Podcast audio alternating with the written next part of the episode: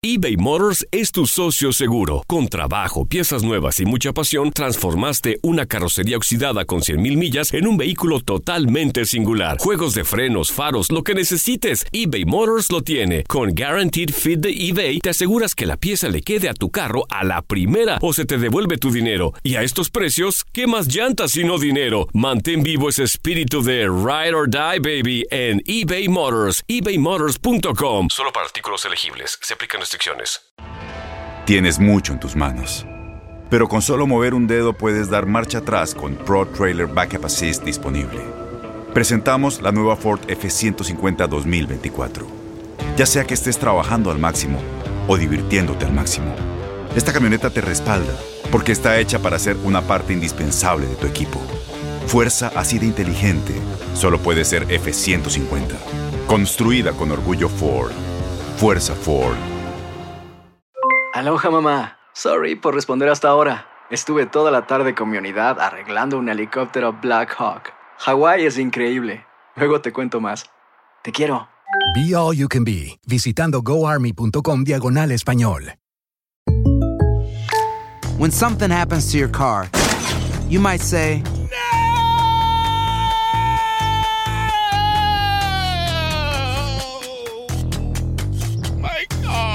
but what you really need to say is something that can actually help. Like a good neighbor, State Farm is there. And just like that, State Farm is there to help you file your claim right on the State Farm mobile app. So just remember, like a good neighbor, State Farm is there. State Farm, Bloomington, Illinois. El siguiente podcast es una presentación exclusiva de Euforia On Demand.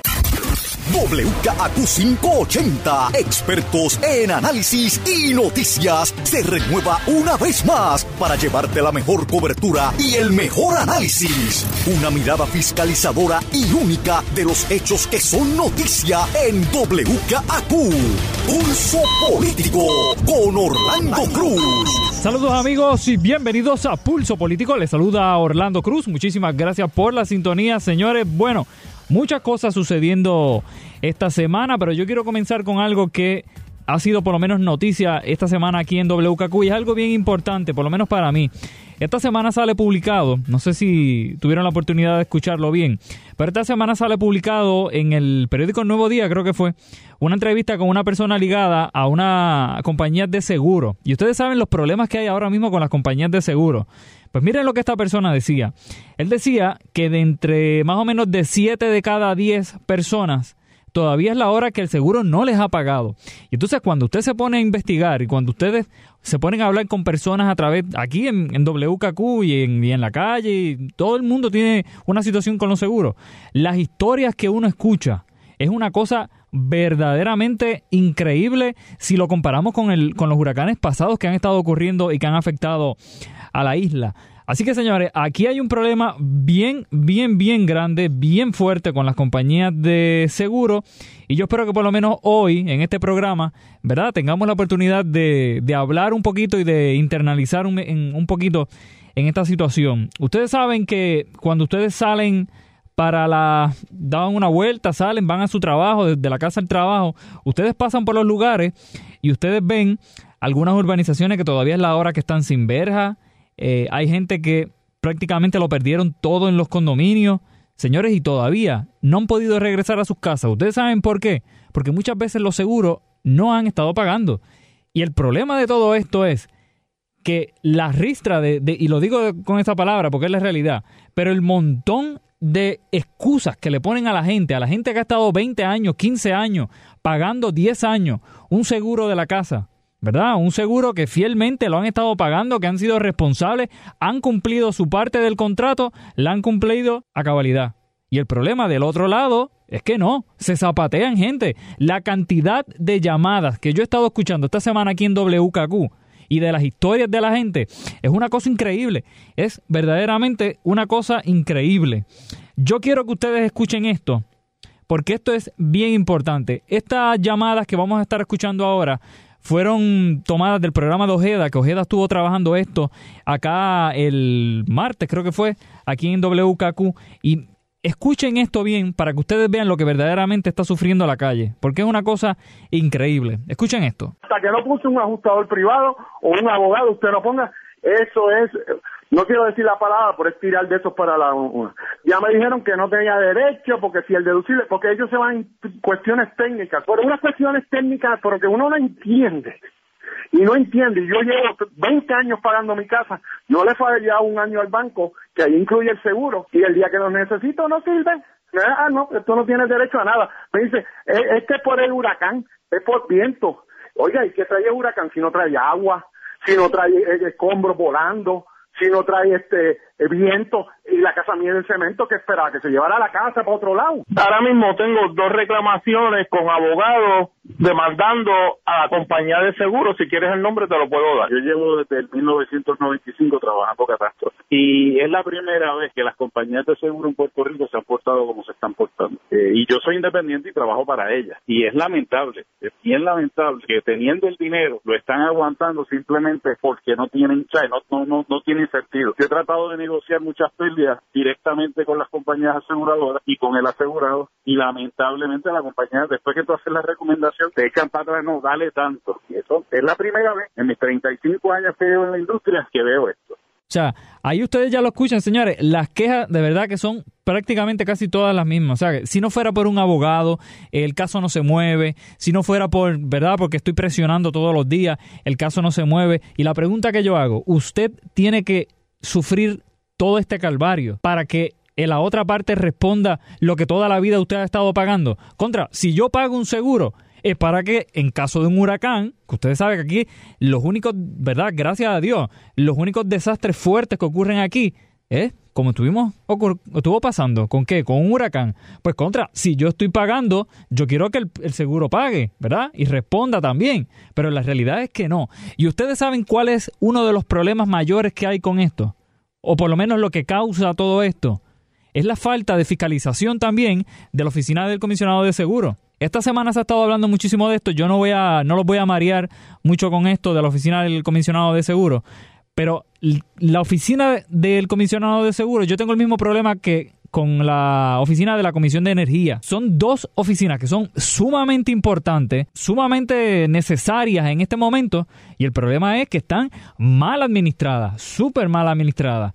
Y entonces creamos toda esta situación. Si no tenemos una oficina de un comisionado de seguro fuerte que se encargue de fiscalizar, no con el, y lo voy a decir con, de por qué es la realidad, porque uno lo escucha y uno lo que oye es un ñeñeñe de parte del comisionado de seguro, ah, no, no te puedo dar el nombre de las compañías porque es que tengo que ser eh, neutral o, bueno, cada día que uno lo entrevista dice una cosa nueva. Gente, no. O sea, la gente lo que quiere es una oficina de comisionado de seguro que fiscalice, una oficina de comisionado de seguro que cuando usted tenga un problema no tenga que llamar a un abogado, sino que sea la oficina de comisionado de seguro, que sea la que, ¿verdad? La que entre e intervenga con usted, con el seguro, etcétera. Eso es lo que la gente espera de una oficina del comisionado de seguro. Y el problema es que no. El problema es que la gente tiene que irse a la calle a buscar un abogado, tiene que irse a tratar de presionar hasta lo que más pueden al seguro para que entonces el seguro responda a su parte. Señores, esto no es necesario, no es necesario que el país esté viviendo todo esto.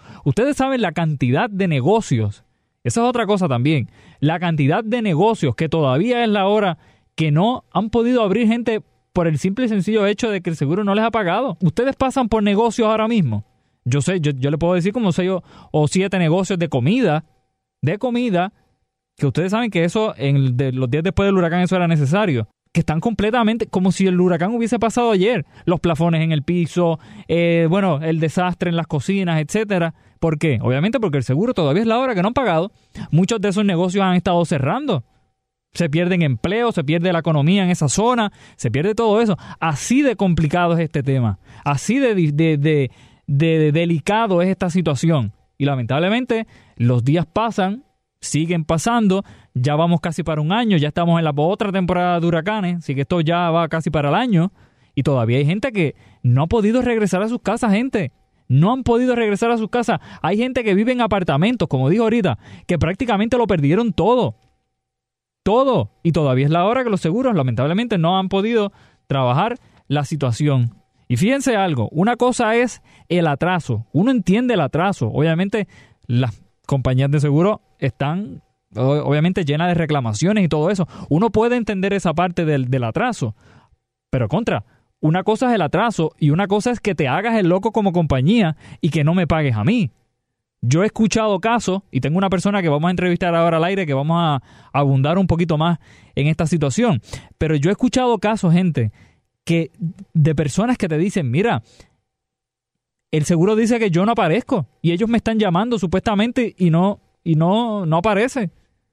Ustedes saben a lo mejor cuántos casos se habrán cerrado así porque supuestamente la persona no aparece. Contra. Eso es una eso lo ve cualquiera que eso es una excusa barata para usted no pagar. Y entonces seguimos en eso, seguimos en eso y lamentablemente no vemos una acción fuerte de parte de la oficina del comisionado de seguro. Para hablar un poquito sobre todo eso, yo tengo vía telefónica a Alice Meléndez. Alice Meléndez la hemos entrevistado ya anteriormente aquí en WKQ. Ella es presidenta de la Asociación de Productores de Seguro. Los productores de seguro son los que se sientan con ustedes, obviamente, y les explican la póliza, las letras chiquitas y todo lo demás. Y obviamente pues también le compran la póliza. Alice, gracias por estar como siempre acá en WKQ. Gracias por invitarme nuevamente. ¿Cómo se puede explicar que uno que lleva 10, como dijo ahorita, 15, 20 años pagando un seguro de la casa específicamente, eh, que uno no ha fallado nunca, porque la realidad es que usted sabe que esto está muchas veces ligado con la misma hipoteca y si tú lo pagas, dejaste de pagar la hipoteca y, y tienes un problema mayor. Y cuando tú necesitas verdaderamente que el seguro responda, el seguro no te lo que te pone son 20 excusas, eh, mil cosas de que mira, de que te falta este papel, te tienen del tingo al tango con que te falta esto, necesitas esto otra cosa, y entonces siguen pasando los días y lamentablemente los casos que no se mueven, eh, como dijo ahorita, hay algunos que dicen de que, mira, supuestamente dice el seguro que me está llamando a mí y nunca, nunca yo he recibido una llamada. ¿Esto se debe a qué? ¿A falta de liquidez de las aseguradoras o qué? O sea, ¿cómo, cómo se puede explicar esta, esta práctica? Pues mira, hay, hay varios factores. Hay que identificar primero si es el escenario de que el consumidor le declinaron por el concepto del deducible, ¿verdad? Una de las, de las llamadas que escuché es que eh, la persona pone, pone en duda, ¿no? Eh, eh, puede evidenciar que no conocía cómo se aplicaba el deducible. Y esto, esto del 10% es algo que no es de Puerto Rico, esto es algo estándar en la industria de seguro, pero yo entiendo que si las masas que están diciendo que no entendieron cómo se aplica el deducible, el problema no es de las masas, el problema es de nosotros como industria que no estamos explicando de una manera clara los términos y las condiciones. O sea, no le podemos eh, señalar y decirle al consumidor, mira, pero es que tú no leíste la póliza. No, es que nosotros no le explicamos claro, porque no es un consumidor, son miles. Y tanto en Puerto Rico como las Islas Vírgenes o en Florida pasó algo similar. Ahora, en cuanto a la falta de, de una respuesta eficiente, porque pierden los papeles, eh, cierran los casos sin haber llevado todo el proceso de que realmente contactaron a la persona, agotaron esos recursos, que las, propiedades se infeccionen dos y tres veces, eso ha pasado también. Pues mira, desde el primer momento dije que había un problema de logística, pero ya esta fecha en junio, eh, si las compañías identificaron que tenían un problema de logística hace meses y hubiese existido la voluntad, lo hubiesen podido resolver. Así que ahora eh, realmente podemos concluir o empezar a, a, pensar que es que no tienen consecuencias. Eh, constantemente en, en, la prensa se está diciendo el, el mal servicio que están dando algunas compañías de seguro, pero si ustedes investigan, las compañías de seguro, la mayoría están creciendo. Entonces no hay consecuencias. Por un lado, hay insatisfacción, pero por el otro, por otro lado, el consumidor lo tenemos acorralado y esas mismas compañías están creciendo. Es que no hay mucha alternativa tampoco, que ese es el problema. Por eso, lo, por eso el consumidor está acorralado y por más que nos quejemos y nos quejemos, vamos a ir a los números de las compañías de seguro, están creciendo. Pues entonces, como no hay consecuencias, pues naturalmente, ¿cuál es la, la motivación de ellas de resolver con prontitud si le está llegando más clientes? ¿Cómo se puede explicar eso? No, yo no quiero calentarlo a ustedes, obviamente, con, con todo esto desde la oficina del comisionado de seguro, porque yo entiendo la, la labor que ustedes hacen también. Pero, ¿cómo se puede explicar que tengamos una oficina de comisionado de seguro que no la vemos más activa en esta situación, eh, yo por lo menos pensaría, o por lo menos si yo fuese comisionado de seguro, yo estuviese casi 24 horas obviamente en los medios de comunicación, viéndome, ¿verdad?, de que me preocupa toda esta situación y tratando de orientar a la gente en cuanto a toda esta situación. Lamentablemente nosotros no vemos eso del comisionado de seguro muchas veces y es decepcionante para nosotros cuando hacemos las cuando le hacemos entrevistas a él de que él muchas veces no quiere señalar qué tipo de compañía es la que tiene mayor querella en toda esta situación, que eso es una cosa que el cliente debe de saber, porque si este eh, X compañía, no voy a mencionar nombres, pero X compañía es la que mayor, ¿verdad?, problemas tiene con toda esta situación, pues entonces yo espero que por lo menos el Estado que se supone que fiscalice esto me diga a mí, mira, esta situación está sucediendo con esta compañía, etcétera, etcétera, etcétera, y hemos tomado estas esta, estas medidas para que, ¿verdad?, para que mejoren todo eso. Y aquí no lo vemos. ¿Cómo se explica todo eso? Eh, mira, eh, hay que hay que ser conscientes que el problema de la oficina del comisionado no, no es un problema de, de hace un año o, algo después del huracán eh, María. Eh, el comisionado fue nombrado incluso después del huracán, así que en el periodo de emergencia todavía él no había sido confirmado. Eh, entonces está tomando decisiones, pero realmente no, no tiene el puesto de, de una manera oficial. Entonces, la flexibilidad que han tenido las compañías de, de seguro en los últimos años es algo que viene de, ¿verdad? de pasadas administraciones, tampoco se le puede señalar. Y yo entiendo que el comisionado ha estado sumamente activo, pero las energías no se han enfocado en lo que se tenían que haber enfocado. Un ejemplo, las multas y, y las violaciones de 90 días. Sabemos que los 90 días no van a ser suficientes para atender todas las reclamaciones, así que sabemos que van a caer en incumplimiento y que si las multas, la probabilidad de que defiendan esas multas en una vista administrativa es alta, porque después que ellas justifiquen que hubo una alegada justa causa para esa tardanza, y pues justa causa puede ser que no tenían recursos humanos, que vino una catástrofe, que no tenían tecnología, pues eso ante el foro administrativo le, le da la, la, flexibilidad o la duda razonable a la compañía de seguro para que esa, esa multa eh, se baje o, se libere. Así que realmente eh, la violación a los 90 días no, no es algo a lo cual había que dedicar tanta energía. Si usamos de ejemplo las reglas de emergencia que se pusieron en Florida, allí el, el comisionado trancó el mercado y dijo, mira, no hay problema, vino una catástrofe, tú como compañía de seguro no vas a cancelar ninguna póliza ni vas a dejar de renovarla ningún riesgo hasta que esa propiedad afectada por el huracán haya sido reparada. Ahí tú obligabas, tú trancabas el mercado solamente con una carta administrativa. No, no, no había que hacer eh, mucho esfuerzo, solamente con una instrucción. Tú no vas a cancelar ni vas a dejar de renovar en este periodo de emergencia hasta que aquí haya estabilidad. En Puerto Rico ah, nada de eso ha sucedido. Exacto. Cuando, cuando tú obligas a la compañía de seguro a no salir de ese riesgo que necesita salir, un ejemplo, todos los condominios afectados. Tenemos una compañía de seguro que desde octubre empezó a enviar avisos de no renovación, dejando, eso, eh, dejando esos edificios desde octubre, noviembre, diciembre en el aire sin cubierta. Un mes después del huracán están afectados. Así que, ¿qué compañía de seguros los va a coger? Eso es el problema número uno. Y el problema número dos, esa compañía que tiene la reclamación ya no tiene ese cliente, ya no tiene ese riesgo. ¿Cuál es la motivación de verdad natural como, como, como negocio? Porque esto al final es un negocio voluntario. Como negocio, ¿qué motivación tiene esa compañía de seguros para agilizar esa reclamación si ese ya no es su cliente? Ahora, si hubieses trancado el mercado, y hubieses dicho, espérate, tú no, tú no vas a salir de ese edificio hasta que ese edificio no se repare, ahí las compañías, por decisión de negocios, tenían que correr y eh, salir de esa reclamación y, pagarle a ese cliente. ¿Y eso es algo que la oficina del comisionado de seguro lo puede hacer? Sí, lo puede hacer, en Florida lo hicieron.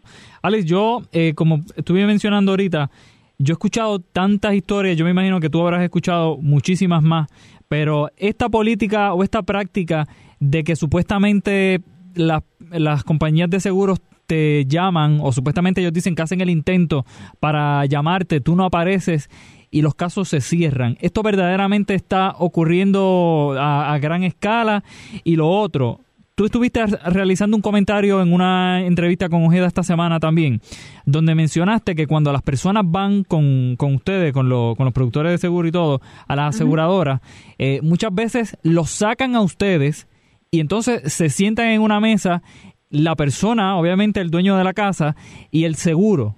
Y ustedes saben que aquí esto, eh, las letras chiquitas aquí es la magia de, este, de esta industria. ¿Cómo tú ves todo esto? Mira, eh, el que estén cancelando, eh, cerrando casos, alegando que intentan conseguir a, la persona y no aparece, sí, se está dando mucho. pero al momento de, de, una auditoría, pues ellos tendrán que confirmar que le estaban llamando, a dónde le estaban llamando. Es, esa es eh, una información que debe estar en, todos los documentos y, pues debe ser algo que el comisionado pueda auditar. Eh, ahora, en la parte de que sacan a los productores, algunas compañías, no todas, que han sacado a productores al momento en que están negociando con el consumidor, se ha dado.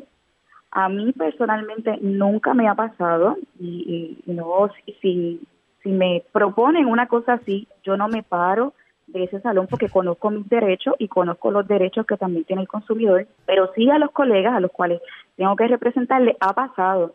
Y, y es que eh, están usando eh, un significado, eh, para decirles rapidito, hay una licencia que es de productor de seguro. El productor es, por definición, en el código de seguro, el que tiene la responsabilidad de orientar al consumidor sobre sus derechos, sus deberes, identificar su riesgo y recomendarle las cubiertas adecuadas. Pues está la otra licencia que es de representante autorizado.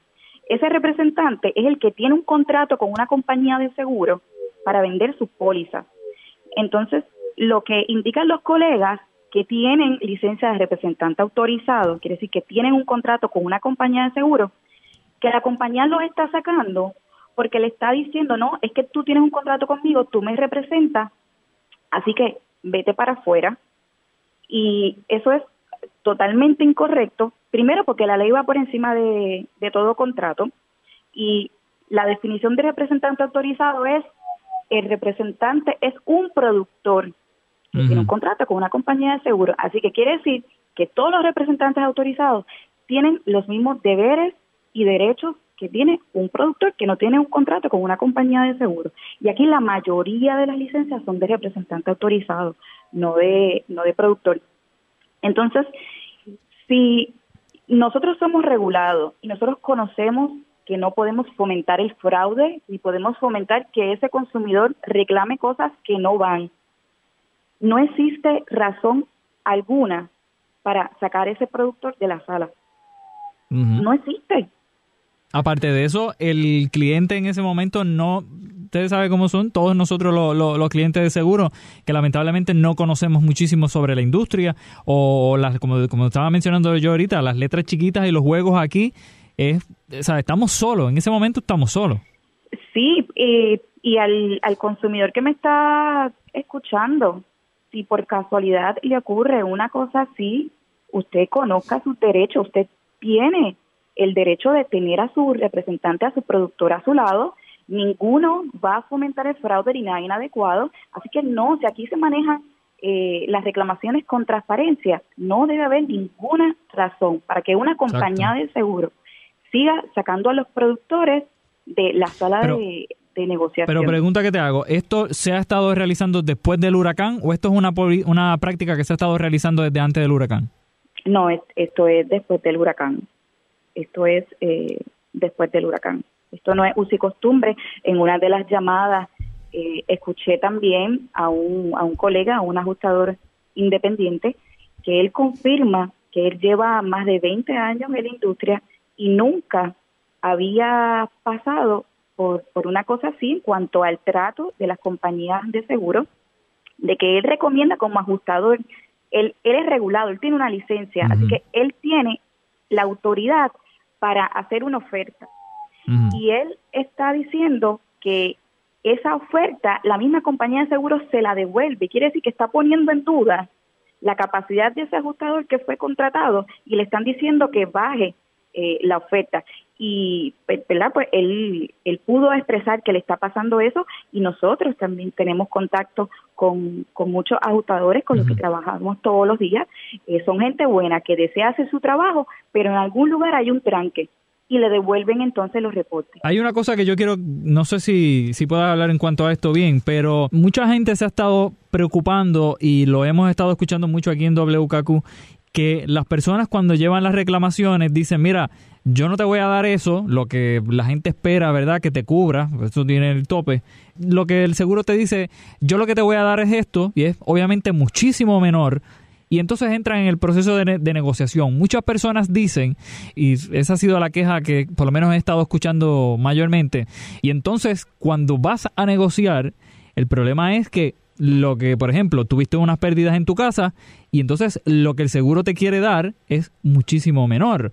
Esto es costumbre, esto está ocurriendo muchísimo. ¿Cómo tú lo ves? Porque te digo, hemos, yo por lo menos he recibido muchísimas llamadas de personas que me dicen, mira, la compañía me está obligando a negociar y salgo perdiendo yo. Pasa constantemente, eh, pasa todos los días. Ahora, no con todas las compañías de seguro y lo tengo que reconocer. Hay unas compañías que reciben el informe, ven que todo está en orden, que no hay fraude y lo pagan sin mucha traba, pero esas no son la mayoría. Entonces, ¿qué, ¿qué es lo que puede hacer el, consumidor? Pues mira, conseguirse un profesional si son daños a, la estructura, a la casa, a un ingeniero, pero el enfoque de ese ingeniero no puede ser inflar los costos tampoco.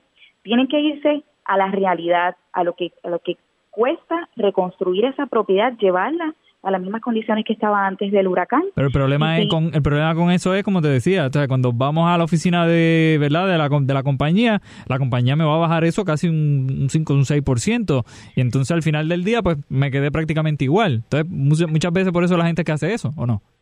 Eh, sí, no, pero la, la compañía tiene que demostrar que usted puede reconstruir esa propiedad con eso que te está ofreciendo. Si, si los daños, el, el consumidor dice, mira, a mí me están cobrando 15 mil dólares para reparar mi casa. Y la compañía de seguro dice, no, solo se repara con 10 mil. Pues que el consumidor le pregunta a la compañía, ¿quién me lo repara en con 10 mil? Por favor, tráemelo a la mesa y que me la repare con 10 mil, porque al final el consumidor no desea enriquecerse, el consumidor desea que su propiedad sea reparada. Sí. Pues cuando tienen esa diferencia de precio, que ponga la compañía de seguros entonces a buscar el contratista y se haga responsable de poner la propiedad en las mismas condiciones que antes, porque eso también es un, un derecho, ¿verdad? Eh, eh, una posibilidad que existe por contrato. La compañía tiene o que pagar el costo de reemplazo o que reparar la propiedad si hay discrepancia en el costo, pues mira, que el consumidor se quede tranquilo, se eche para atrás y le digan, mira, no hay problema, vente y me lo repara y ya. Sí. Otra cosa que, que, también se ha estado mencionando muchísimo, y estoy básicamente repasando las preguntas que yo sé que hay mucha gente que nos está escuchando que tienen esta, esta, este tipo de problemas. Otra cosa que he estado escuchando también es de que la gente me dice, mira, yo fui al seguro yo antes del huracán, pues le había hecho algunos arreglos a la casa, le puse una, una verja distinta, le hice una marquesina. ¿Qué pasó? El huracán vino, me tumbó la verja, me afectó la, la marquesina, por poner un ejemplo así, ¿verdad? Cuando voy al seguro, el seguro lo que me dice, esto no te lo cubre porque esto ya es una extensión y ya tú no habías, ¿verdad? Cuando yo te aseguré la casa, yo, la te, yo te la aseguré sin nada de eso. Por ende, yo no te cubro todo esto. ¿Cómo el cliente lo puede interpretar? Mira, eh, ahí, ahí tenemos una culpa compartida. Uno, es responsabilidad del consumidor notificarle a la compañía de seguro o, a su productor que hizo unas mejoras y ajustar la póliza, los límites de la póliza a realmente eh, lo que tiene su propiedad. Así que por un lado, el consumidor tenía que hacer su trabajo. Ahora, por el otro lado, nosotros como industria le dijimos eso al consumidor, nosotros llevamos el mensaje de una manera clara, le notificamos año tras año en esa renovación, mire, consumidor X, recuerde que si usted hizo una mejora, usted me lo tiene que decir. Si nosotros no hicimos eso, pues tenemos una culpa compartida, porque no orientamos de manera clara a ese consumidor de lo que tenía que hacer. Y eso es algo que también está pasando en las Islas Vírgenes, incluso eh, suena una, una demanda de clase eh, por allá por lo mismo. Y, y allá el comisionado ordenó a todas las compañías de seguro hacer una segunda revisión, a reabrir todos sus casos que los declinaron por supuesta insuficiencia de seguro, o sea, porque no aseguraron con los límites adecuados, no actualizaron esos límites.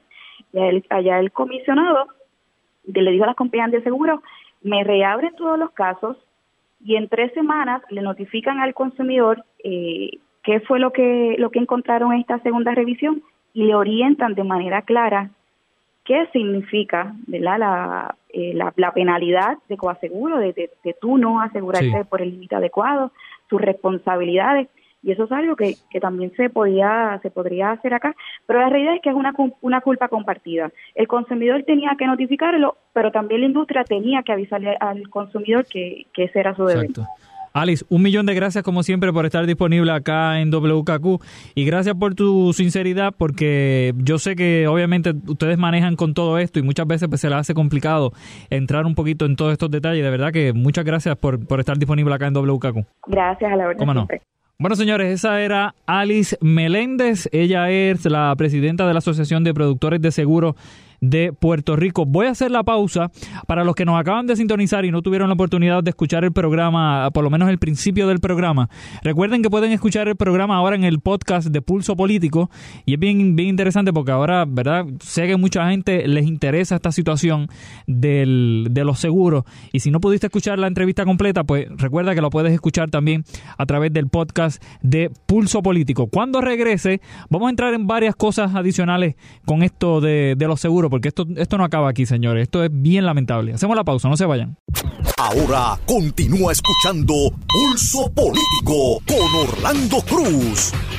De regreso, amigos, a Pulso Político. Les saluda Orlando Cruz. Muchísimas gracias por la sintonía, señores. Bueno, para los que nos acaban de sintonizar, Hemos estado hablando bastante en el día de hoy sobre la problemática esta que existe ahora con el pago de los seguros después del huracán. Eh, nosotros estuvimos hablando con Alice Meléndez, que es la presidenta de la Asociación de Productores de Seguros. Una entrevista muy buena que yo se la recomiendo de verdad a las personas que no tuvieron la oportunidad de escucharla y que obviamente están pasando por este proceso, este proceso de que usted ha pagado toda su vida el seguro de su casa o el seguro de su negocio y lamentablemente el seguro no, no responde o el seguro no les quiere pagar o el seguro les pone 20 excusas, 20 trabas en el camino para que usted no pueda recibir lo que se supone que le toque, porque usted ha cumplido su parte del contrato durante todo, durante la, la parte, ¿verdad?, que ha estado pagando el, el seguro. Entonces, uno que espera del seguro, obviamente que, que les pague en este momento. Pues para los que no tuvieron la oportunidad de escuchar la entrevista, una entrevista de verdad que es muy buena, recuerden que ahora la pueden escuchar en el podcast del programa de Pulso Político. Esto es bien sencillo, esto no es una cosa del otro mundo. Si tú tienes un iPhone, tú vas a la aplicación violeta que dice podcast, la vas a ver que todos todos los iPhones la tienen vas a ir ahí, vas a buscar la lupa, vas a escribir Pulso Político con Orlando Cruz y ahí automáticamente te va a salir el programa le das al botón de suscribirte y ahí automáticamente te aparece el programa. Y cada vez que vayan saliendo más programas, pues te van a llegar ahí al teléfono y lo vas a poder escuchar en el teléfono, en el iPad, en donde, en donde sea. Y si no tienes iPhone o no tienes, ¿verdad? Muchas facilidades de esta, puedes bajar la aplicación Stitcher en tu teléfono, en tu Android o en tu iPhone, en tu Windows Phone también. Y ahí la puedes bajar y ahí puedes hacer el mismo proceso. Buscas el programa, le das al botón de suscribirte y ahí te va a aparecer también la entrevista. Así que se los recomiendo. Es una entrevista que básicamente resume todo lo que está ocurriendo ahora mismo con los seguros y sobre todo las recomendaciones de qué pueden hacer ustedes que están, ¿verdad?, envueltos en toda esta problemática de los seguros, que como dije es una cosa bien, bien lamentable. Pero miren esto, escuchen esto, porque esto de verdad que es bien, bien interesante y tiene que ver obviamente con los seguros. Ustedes saben que yo al principio del programa estaba mencionando de que hay un montón de negocios, o sea, la cantidad de negocios ahora mismo que están cerrados completamente o que están funcionando a mitad, porque esa es otra también, que están trabajando a media, por la falta de que obviamente el seguro no les ha pagado. Señores, la lista es larguísima Es enorme la cantidad de negocios que están obviamente aguantados, prácticamente no se mueven por la situación de que el seguro lamentablemente no les ha pagado. Pues miren lo que dice Acodese. Acodese es la, asociación de seguros de las compañías de seguro. Y ellos dicen que solamente el 38% de las reclamaciones en el área comercial, escuchen los detalles señores, 38% de las reclamaciones del área comercial se han cerrado, ¿verdad? Eso significa 1.334 millones y 26 se han cerrado sin pagas. O sea, que del área comercial, y esto yo estoy seguro de que a los que tienen negocio y están escuchando esto, obviamente no es de extrañar. Señores, estamos hablando de que no, no es ni siquiera la mitad. Un 38% de las reclamaciones han sido cerradas. Cuando dicen cerradas es obviamente que les han estado pagando.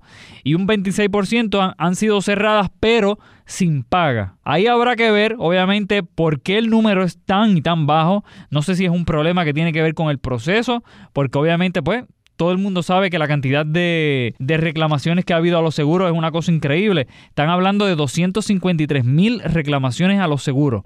Pero señores, eso no es excusa. Verdaderamente eso no es excusa para que el seguro responda, porque para eso está la aseguradora. En momentos así, obviamente tiene que tener una estructura el seguro preparada para situaciones como esa. En el área de lo residencial, esto es bien interesante también, lo que tiene que ver con las casas. Miren esto, dicen que se ha logrado cerrar un 54%, 54% de las reclamaciones con pago, ¿verdad? Para un total de 563 millones y un 33% se han cerrado sin paga. Señores, estos números son bien, bien lamentables. Como yo dije, yo puedo entender que las reclamaciones son muchas, eh, eso se entiende, pero gente, que un 38% de las reclamaciones a nivel comercial se han cerrado, es una tragedia. Verdaderamente que es una tragedia. Es una tragedia para una isla que lo que necesita es economía moviéndose, obviamente. Necesita negocios que estén activos, necesita negocios que estén generando empleo, necesitan negocios que estén generando riquezas también. Y ver que por una situación yo lo voy a llamar de esa forma, misteriosa, pero todo el mundo sabe lo que hay detrás de aquí de todo esto. Los seguros no responden. Es una cosa verdaderamente increíble. Y ustedes saben, y como decía al principio del programa, lo más que indigna y lo más que molesta de todo esto es ver a una oficina del comisionado de seguros que lamentablemente no la vemos activa. Yo decía al principio del programa que esto es como, por lo menos el problema que yo tengo con la oficina de la Comisión de Energía. Son oficinas que obviamente son sumamente importantes, pero están super, sumamente mal administrada. ¿Y qué pasa? Tenemos el problema que tenemos ahora mismo. Los seguros no responden. La gente, los seguros tienen a la gente con un, eh, te falta esto, ven al otro día, eh, lléname este documento, este documento está mal, mal formulado, tienes que entonces buscarte una persona que te dice, que te diga esto. Es una cosa lamentable, es una cosa verdaderamente lamentable que a estas alturas, en nivel comercial, un 38% según Acodese Bien lamentable esto. Yo no sé qué va a pasar. Yo esperaría, o yo espero por lo menos, ver a la oficina del comisionado de, al comisionado de seguro más activo, a un comisionado de seguro fuerte y firme contra las aseguradoras, ¿verdad? Fiscalizando lo que está sucediendo ahora mismo, la cantidad de reclamaciones que están cerradas, que nadie sabe por qué. Yo mencionaba al principio del programa de que yo he estado escuchando muchísimos casos de personas que nos dicen, mira, el seguro dice que me busca, el seguro dice que está detrás de mí y que supuestamente no me consigue. Y como no me consigue, pues entonces cerraron el caso. Y yo digo, pero nunca le han llamado, nunca. Y la gente dice, no, mira, no, nunca me llamaron.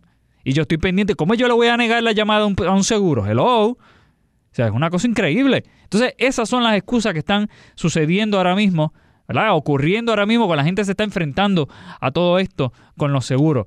Usted que ha estado pagando toda su vida su casa, obviamente paga el seguro a la vez también.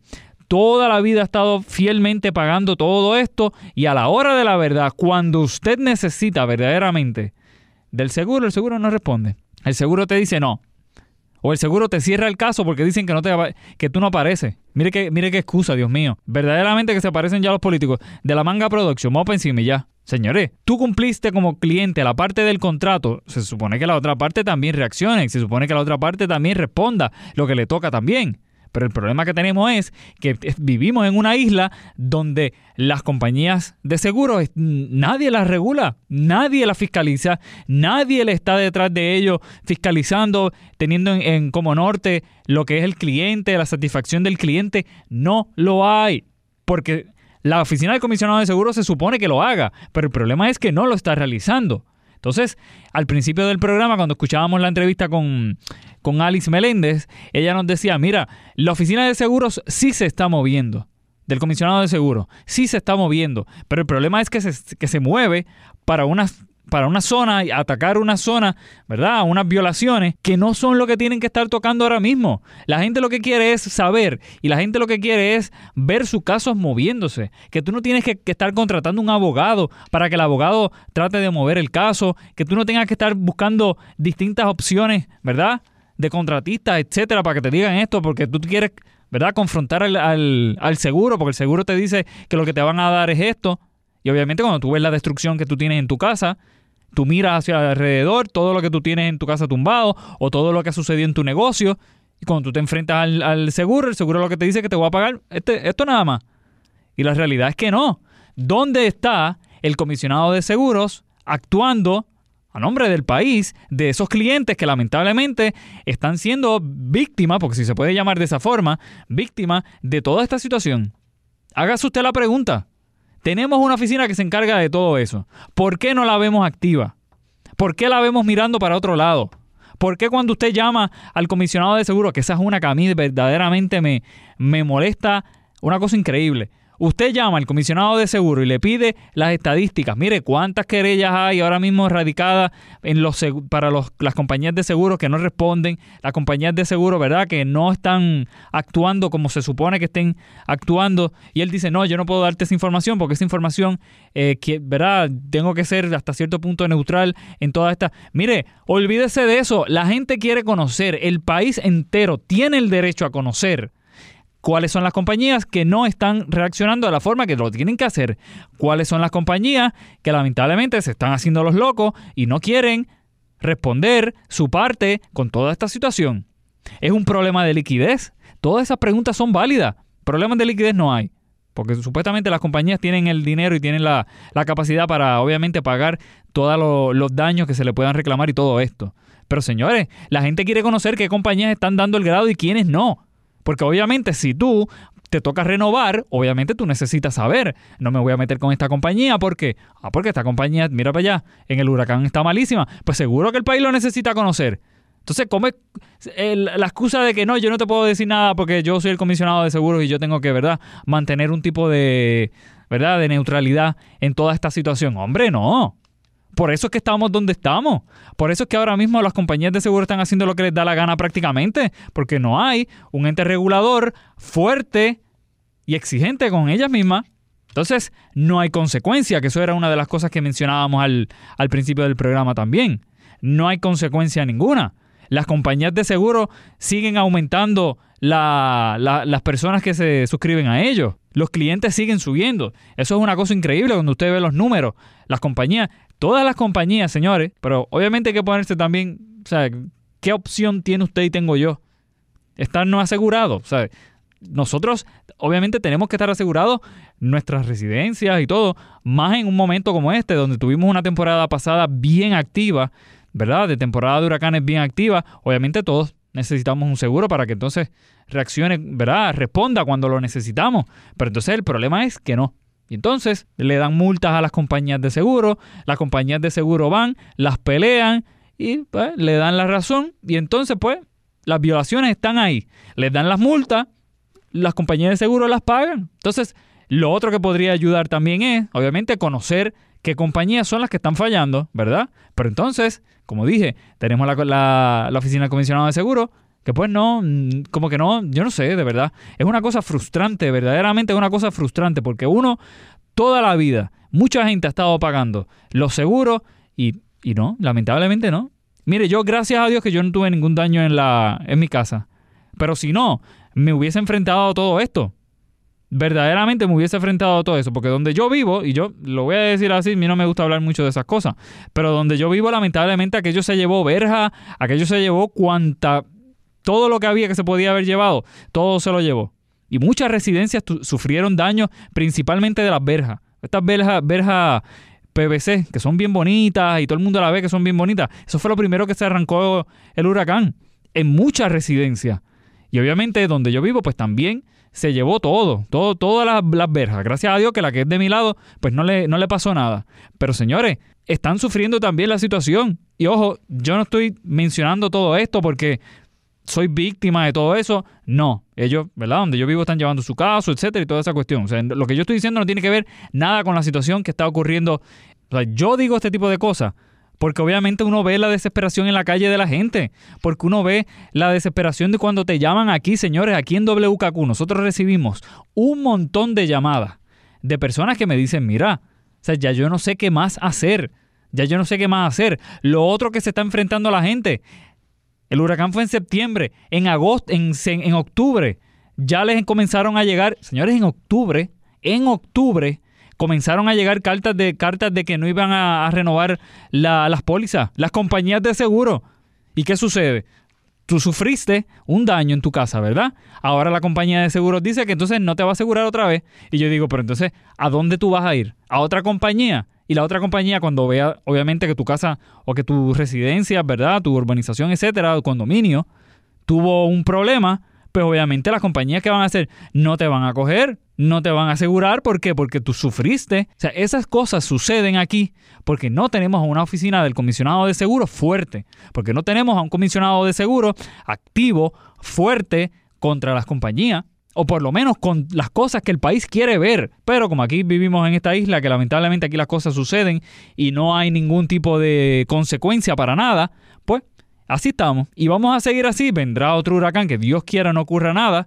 Pero entonces cuando en, una próxima ocasión vamos a tener exactamente el mismo problema. Ah, y me dicen de hecho que el comisionado de seguro, hasta donde yo tengo entendido, está interino, que no es de manera oficial que está. Así que si, si quiere estar en el puesto, pues yo creo, me imagino que se tiene que poner, ¿verdad?, los pantalones en su sitio, porque el país exige, el país exige un comisionado de seguros fuerte y un comisionado de seguros que verdaderamente el país se sienta que pueden confiar en él. Y lamentablemente no es así. Y lamentablemente no es así. Pero les recomiendo verdaderamente a los que no tuvieron la oportunidad de escuchar el programa puedan eh, bajar el podcast en la aplicación, como ya mencioné, para que entonces puedan escuchar la entrevista, porque en la entrevista entramos en muchos detalles que más o menos yo toqué por encima ahora y es de verdad que es muy, muy importante todo esto, señores. Pero vamos a cambiar de tema porque esta semana ustedes saben que han estado ocurriendo un montón de cosas, muchas cosas que yo no voy a estar tocando aquí en el programa porque muchas de las cosas que hemos estado discutiendo en este programa, o por lo menos que hemos estado discutiendo toda esta semana acá en WKQ, son cosas que muchas veces se crean para obviamente desviar la atención de un montón de cosas. Y es la realidad. Y ustedes saben que todos los gobiernos hacen ese tipo de cosas. Pero yo no voy a caer en, ese jueguito. Yo quiero hablarles por lo menos de algo que, es bien, bien lamentable. Ustedes saben que esta semana sale información, de hecho, que se estuvo publicando aquí en WKQ, eh, WKQ en temprano en la mañana con Rubén Sánchez, la situación con el amigo del alma del director de la Autoridad de Energía Eléctrica, Walter Higgins. Este señor se llama el, grandioso Víctor Peña Vargas. Dice que tiene un contrato, ¿verdad? por lo menos le dieron un contrato en la Autoridad de Energía Eléctrica de a 125 pesos la hora. Usted sabe lo que yo hago con 125 pesos la hora. Pues a este señor le han dado un contrato de 125 pesos la hora. No importa que le hayan cancelado el contrato o que le hayan hecho algún tipo de ajuste como estuvo pidiendo el gobierno. Señores, esto lo que evidencia es lo que nosotros hemos estado mencionando aquí por muchísimo tiempo. Y es el descontrol que hay en la Autoridad de Energía Eléctrica, señores. Esto es una cosa increíble. Esto es una cosa que uno se queda sorprendido como estas cosas continúan sucediendo. Y como estábamos hablando ahora mismo de la Oficina del Comisionado de Seguro, no vemos que consecuencias en cuanto a esto. No las hay. Y ustedes saben lo que revela todo esto. El despelote que hay, porque es que es la realidad. El despelote, el desmadre que hay en la Junta de la Autoridad de Energía Eléctrica, que preside de hecho el señor Sgroy, que todo el mundo sabe el historial del señor Sgroy. Entonces, ¿qué pasó con esto? Ustedes saben que el miércoles el secretario de la gobernación, Rivera Marín, estuvo reaccionando a todo esto. Y ellos, obviamente, él decía, pero mira, nosotros cuando vimos todo lo que... Porque, señores, es, que de verdad que yo no, yo no me explico cómo estas cosas suceden aquí. O se hacen los tontos, por no decir otra palabra, o, es que lo son verdaderamente. Miren esto. El secretario de la gobernación estuvo dando una, una conferencia de prensa, creo que fue el jueves, si no me equivoco. Y el jueves él estuvo hablando de que él se enteró por WKQ, ¿verdad? No, se va a enterar por otra. Pero se enteró por WKQ de que estas cosas habían sucedido. Y entonces, a mí me sorprende tanto porque él, tú lo ves, ustedes lo veían bien enérgico en la conferencia de prensa y él estaba diciendo, no, que la persona que hizo esto, pues va a tener consecuencias. Yo, wow, oh Dios mío, va a tener consecuencias. Wow. Pues miren eso. Él estaba bien enérgico y bien molesto con esta situación, ¿verdad? Demos por, vamos a dar por hecho, ¿verdad?, de que todo lo que él estuvo mencionando en esa entrevista eh, es verdad. ¿Verdad? Vamos a tomar por cierto que lo que dijo el secretario de la gobernación, de hecho, podía haber levantado bandera antes con toda esta situación, porque esa otra también. El secretario de la gobernación pudo haber actuado muchísimo antes, porque como yo dije, toda esta información le llega al secretario. O sea, que él podía haber reaccionado antes, muchísimo antes de que WKQ lo hubiese dado públicamente. Pero sí es cierto lo que dice el secretario de la gobernación, que cuando ellos estudiaron que el caso, ¿verdad? Después de que salió públicamente y él dijo de que mira, ay, nos dimos cuenta de que gran parte de las funciones que hace eh, este señor, pues la hace un empleado público y no hay que ser un contratista para esto. Obviamente tú no puedes ser, si tú estás haciendo funciones como esa, básicamente tú no puedes tener un contrato, o tú eres servidor público o tú eres contratista, pero tú no puedes ser contratista teniendo funciones de un servidor público, de un funcionario que lo pueda hacer en la Autoridad de Energía Eléctrica y que hay personas preparadas para eso en la Autoridad de Energía Eléctrica. O sea que no hay que contratar a nadie a 125 pesos la hora para que sea, como decían acá en WKQ, mayordomo del director de la Autoridad de Energía Eléctrica. Esas funciones hay personas que las pueden hacer en la Autoridad de Energía Eléctrica, pero como estamos en los gobiernos, de los amigos del alma, 125 pesos la hora para ti y el otro para ti y esto para ti, pues entonces eso es lo que tenemos. Entonces, el secretario cuando ve todo esto, él lo ve y dice, pero mira, si todo esto lo puede hacer un empleado, todas las características y todas las funciones son de un funcionario público, de un empleado de la autoridad, no tiene que ser un contratista. Ojo con eso, gente. Ojo con eso. Porque entonces de lo que estamos hablando aquí es ya de fraude. Y eso son palabras mayores, eso son palabras sumamente fuertes. Y prácticamente él se paró en medio del país, en medio de una conferencia de prensa, y él vio todo eso. La pregunta aquí es la siguiente. ¿Qué ha pasado con la persona que aprobó ese contrato en la Autoridad de Energía Eléctrica? ¿Dónde está la división legal de la Autoridad de Energía Eléctrica que repasa todo este tipo de, de contratos? ¿Quién está cogiendo, si alguien está cogiendo la mordida aquí con todo esto también? Porque en el mundo que estamos viviendo ahora mismo, uno no puede descartar ese tipo de, situaciones. O sea, esas son preguntas que no quieren responder tampoco. O sea, y eso lo que confirma es el desmadre que hay en la Autoridad de Energía Eléctrica, en la Junta de la Autoridad de Energía Eléctrica. Una autoridad que la quieren vender. ¿Para qué demonios tú necesitas a una persona que te haga eso si tú prácticamente, ¿verdad? Tomando por cierto lo que dijo el gobierno, hello, que habían dicho que en 18 meses ya la autoridad iba a estar vendida y ya la, otra compañía iba a estar trabajando aquí con, con la autoridad. Y entonces, ¿cuál es la necesidad? Obviamente que traer a los amigos del alma, gente. Es la realidad. Entonces, esta gente se quejaba de que los populares tenían a los amigos del alma y toda esta cuestión. Lo están haciendo igual o peor que los populares. Lo están haciendo peor igual que los populares. Entonces, miren esto. Mientras ellos les decían al país que no había dinero, ¿Ustedes se acuerdan entonces ese discurso? Ay, de que la autoridad tiene una deuda de 9 mil millones eh, en los acreedores y eso es una cosa que, bueno, hay que venderla porque no podemos con la, con la deuda tan grande, la quiebra tan grande que tenemos, no la podemos superar. ¿verdad?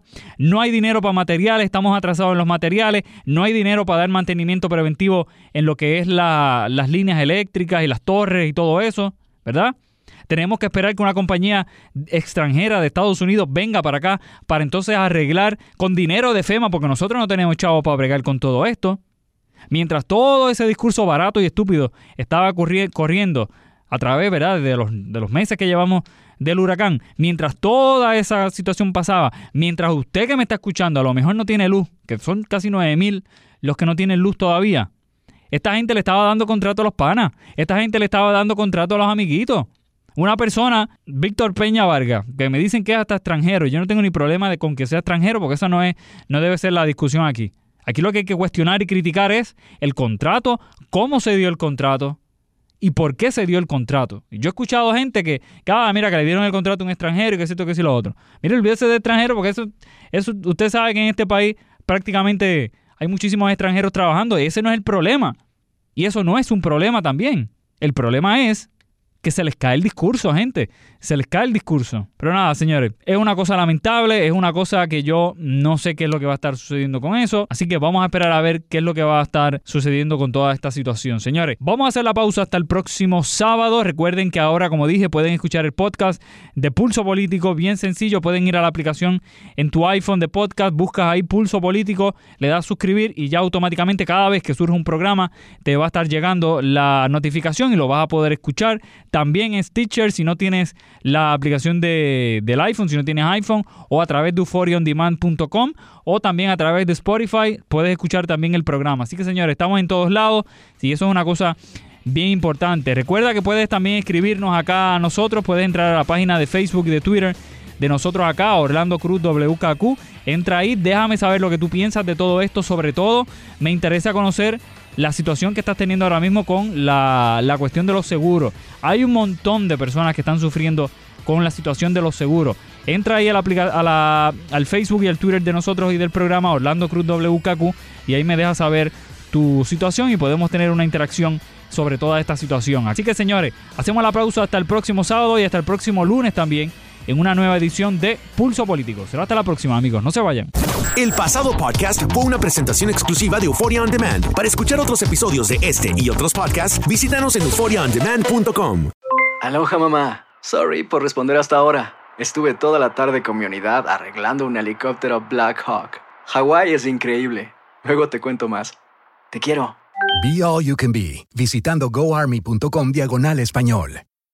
Boost Mobile tiene una gran oferta para que aproveches tu reembolso de impuestos al máximo y te mantengas conectado. Al cambiarte a Boost, recibe un 50% de descuento en tu primer mes de datos ilimitados. O, con un plan ilimitado de 40 dólares, llévate un Samsung Galaxy A15 5G por $39.99. Obtén los mejores teléfonos en las redes 5G más grandes del país. Con Boost Mobile, cambiarse es fácil. Solo visita boostmobile.com. Boost Mobile, sin miedo al éxito. Para clientes nuevos y solamente en línea, requiere AroPay. 50% de descuento en el primer mes requiere un plan de 25 dólares al mes. Aplican otras restricciones. Visita Boost Este abril te invitamos a nuestra feria virtual Univisión Contigo rumbo a la universidad. Conéctate virtualmente con representantes de colegios y universidades en la costa este, desde Nueva York a Florida. Aprende sobre ayuda financiera, becas y otros recursos para continuar tu educación. Regístrate para asistir y para la oportunidad de ganar una tableta. Te esperamos en Univisión Contigo rumbo a la universidad del 3 al 9 de abril. Regístrate ya en univision.com diagonal universidad. ¿No te encantaría tener 100 dólares extra en tu bolsillo? Haz que un experto bilingüe de TurboTax declare tus impuestos para el 31 de marzo y obtén 100 dólares de vuelta al instante. Porque no importa cuáles hayan sido tus logros del año pasado, TurboTax hace que cuenten. Obtén 100 dólares de vuelta y tus impuestos con 100% de precisión. Solo con Intuit TurboTax. Debes declarar para el 31 de marzo. Crédito solo aplicable al costo de la presentación federal con TurboTax Full Service. Oferta sujeta a cambios o cancelación en cualquier momento.